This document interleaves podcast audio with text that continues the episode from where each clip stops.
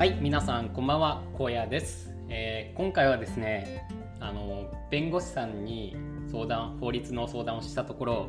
心を砕かれたよっていうお話をしていきます、えー、今日はですね、まあ、弁護士さんに相談をしてきたわけなんですよ。あの市役所で、まあ、30分間無料で相談できるみたいなあの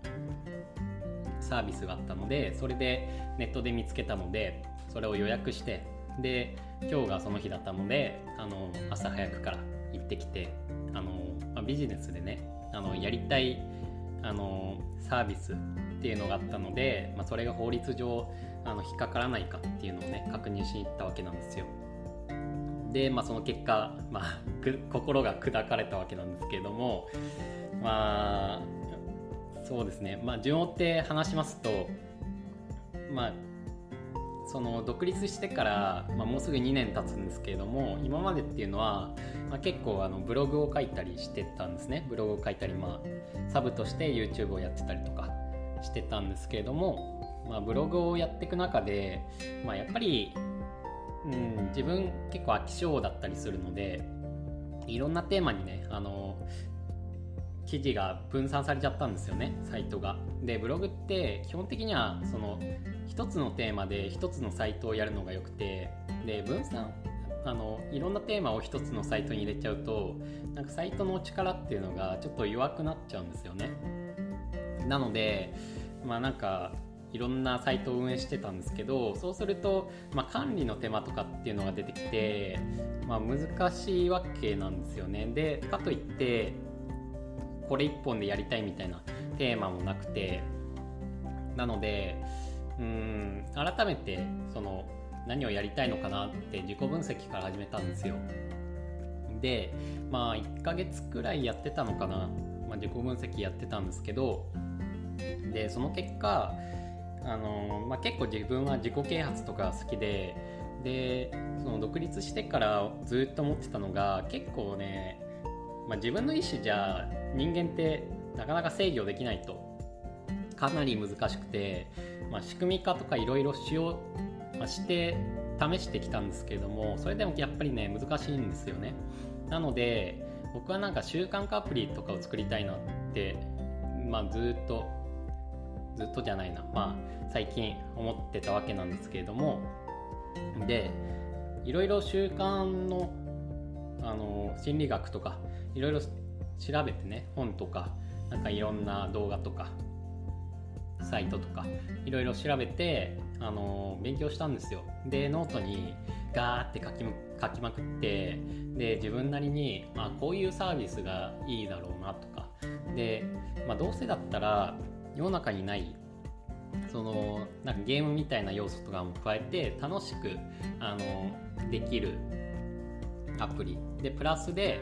えっとまあ、海外のサイトで、まあ、こういうのがあるんですけど、あの自分で掛け金を設定してで、まあ、達成できなかったらその設定した額っていうのをその自分がせ、あの選択したチャリティーのところに寄付をするっていうサイトがあるんですよね。スティック系 .com っていうところなんですけど読み方まあ、これで合ってるのか分かんないんですけどスティック系 .com って書くんですけどでそこがあるならまあいけるのかなって思って、まあ、ただ怖いじゃないですか。なんか日本賭博とかもダメだしなんか見方によってはねその賭けみたいなことになるのかなって思ってで、まあ、自分としては、まあ、チャリティーとか別に企業とのパイプないしって思ったのでそのまま自分にそのお金入る形でやれないかなって思ったんですけどまあ結果的にねまあ弁護士さんに相談したらダメでした。でまあダメっていう理由がうんなんか賭博とかそういう関連では多分なくてなんかねそのビジネスって、まあ、事業ってその何か普通は成功した時にそのお客さんに何かを与えた時に報酬を受け取るものらしいんですよね。でなんかこういう罰金的な要素あの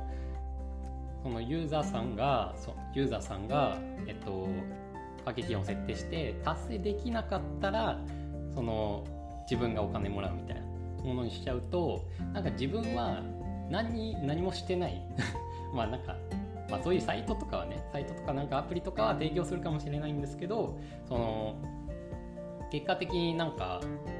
対価を受け取ってないみたいな感じで言われてだからなんかダメみたいな、うん、そういう罰金的なインセンティブはダメみたいなことを言われましたね。うん、でなんかそうですね。なんかアプリみたいな形で個々人間の業務委託契約ってなるとなんかユーザーがきちんと規約とかなんか契約とか見ない可能性っていうのもあるしなんか後々訴訟の問題になる可能性もあるから、うん、良くないですみたいな。うん、で海外のさっき言ったサイトっていうのはなんか第三者そのチャリティーとかその第三者に流してるから自分が仲介っていう立場でその手数料を受け取るっていう形だからなんか、まあ、それはいいみたいなうん話をしていてなんかそうですね自分は法律詳しくないのでよくわからないなって思っちゃいましたね。まあ言い分はねなんとなくは分かったんですけどうんなんかそうですねなんか心理学でまあなんか心理学的にあれなんですよなんか人って報酬よりもそういう罰則とかの方が2倍くらい心の反応っていうのがあるんですね。だから守ろうとするんですよ。約束とかっていうのを。まあ、なのであの世の中のアプリってあれじゃないですか。自分で目標設定してあの、達成できたら報告するとかなんかカレンダーに印つくみたいなそういう感じなんですよ。けどそれだけだと結構やる気って出ないんですよね。僕も結構そういうの試したことあるんですけどあんまり続かなくてだから結局なんか罰則的なものがないと人間ってあんまり続かないんですよね。周りの目とか、うん、で周りの目を気にできるようなそのコミュニティ的なアプリっていうのはあ他にあったので、うん、でなんかそういう何て言うんでしょう。サロンオンラインサロンとかもあるんで、まあ、別に自分がわざわざやらなくてもいいなって思ったので、うん、世の中にないもの作りたいなって思ってそういうの思いついたんですけど、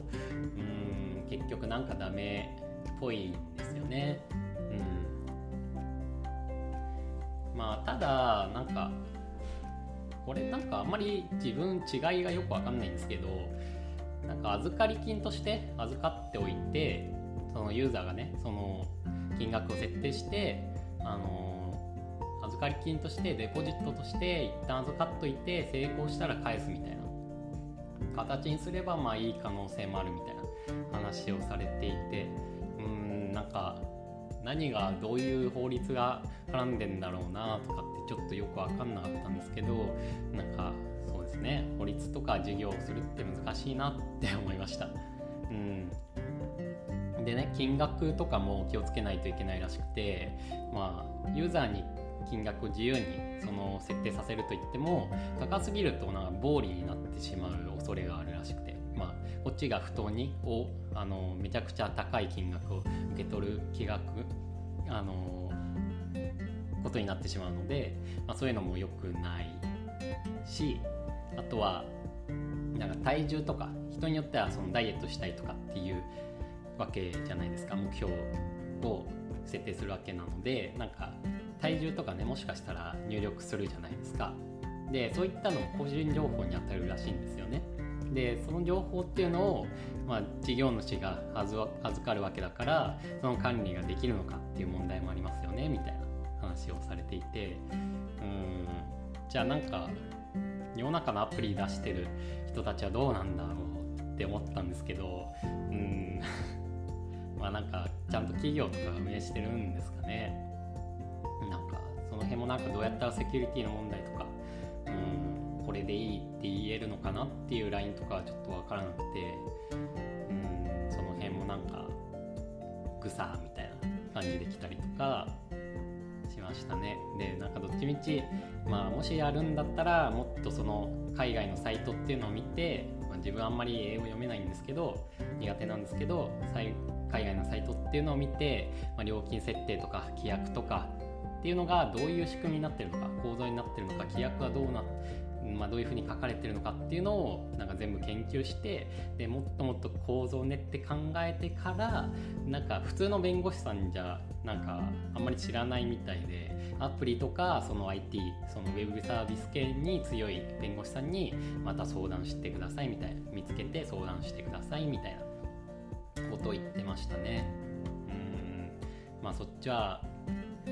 そうですね。自分でお金払ってやらないともやらないといけないと思うんですけどもしやるとしたら。うん、あとウェブサービスだったら著作権とかないけどなんかアプリとかだともしかしたら課金の構造とかに対して、うん、課金が発生する構造に対してなんか著作権の問題とかもしかしたらあるかもしれないみたいななそういう問題も絡んできてうわーみたいななりましたね。うん。でなんか相談する時もあれなんですよね。なんか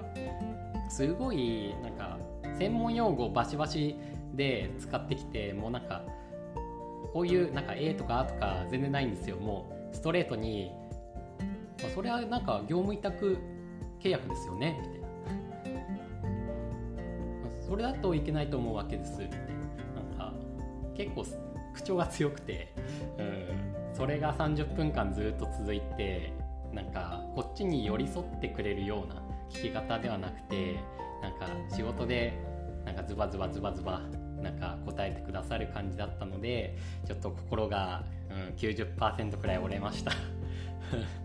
まあ大変なんですけどまあちょっとね明日なってまた元気出してやっていこうと思います。はい。というわけでまあうんまあ気持ちはね結構今日折れてずっと沈んでたんですけどうんでかといってなんか海外のサイト調べてやるっていう気力も湧くかどうかわからないんですけどまあまた何かできるものを探してうんなんか動き出していけたらいいなって思ってます。というわけで一旦終わりにします。聞いてくださってありがとうございました。